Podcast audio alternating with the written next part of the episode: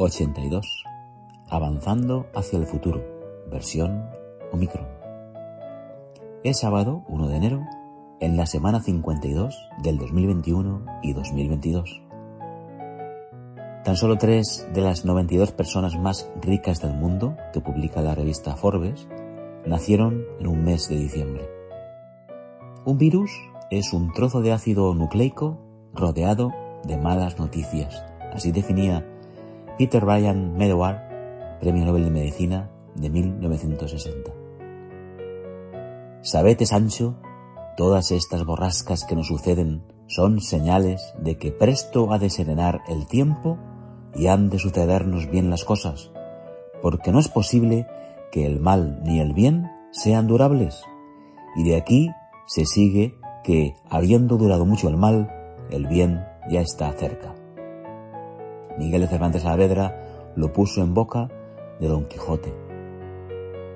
Mi padre el lunes. Me encuentro algo falso.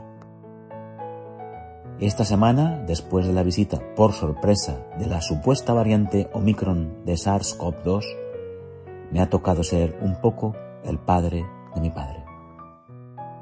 En la película que vi el martes, Finch le dice a su creación robótica, confiar puede costarte la vida, no confíes en nadie. Mariana Sidman, en el podcast que me recomendó Pilar el jueves, define que la curiosidad es la voluntad de aprender algo que a priori no te va a servir para nada. Y sin embargo es la curiosidad la que hace evolucionar. No me gusta nada que me regalen cosas. Y mis caras al aceptar regalos son bastante estoicas. Soy difícil para acertar. Yo soy de los que se autorregalan. La sociedad no entiende mucho eso. Sin embargo, estas fiestas me he dado cuenta de que me lean recuerdos de tiempos pasados y compartidos son lo más. Así que regálenme recuerdos. Gracias Eric, gracias Jessica.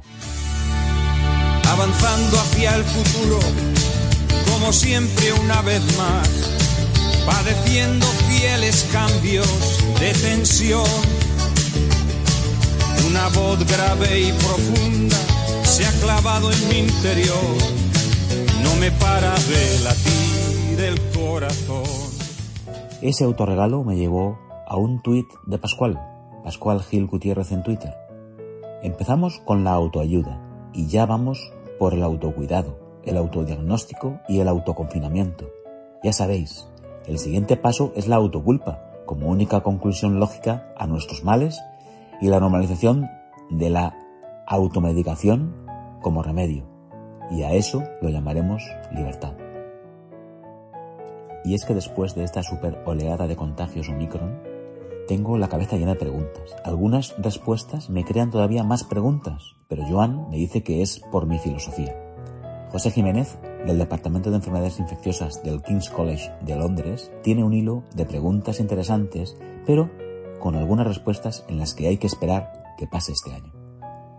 José Jiménez, en Twitter, hilo para recopilar las posibles preguntas que pueden surgir en la cena de esta noche. ¿Para qué sirve la vacuna si hay tantos contagios? Es una de ellas.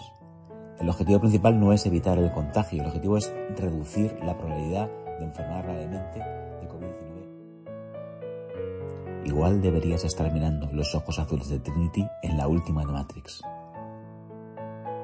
Después de todo, despertar es sobrevivir. En un rato empieza desde el Musikverein de la ciudad de Viena, mi concierto preferido del año. Es una de mis tradiciones para avanzar hacia el futuro. Es todo. Todo es bien por mi alrededor, pero cuídate. Aprende mucho. Te escribo y te leo el próximo sábado. Feliz Año Nuevo, Manel.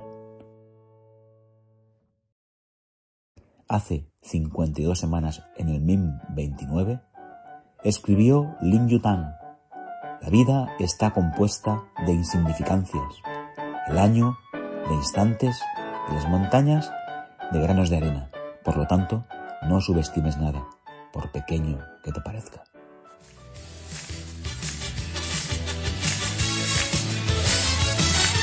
Sobreviviremos a esta década mortal permanece fiel a tu libertad.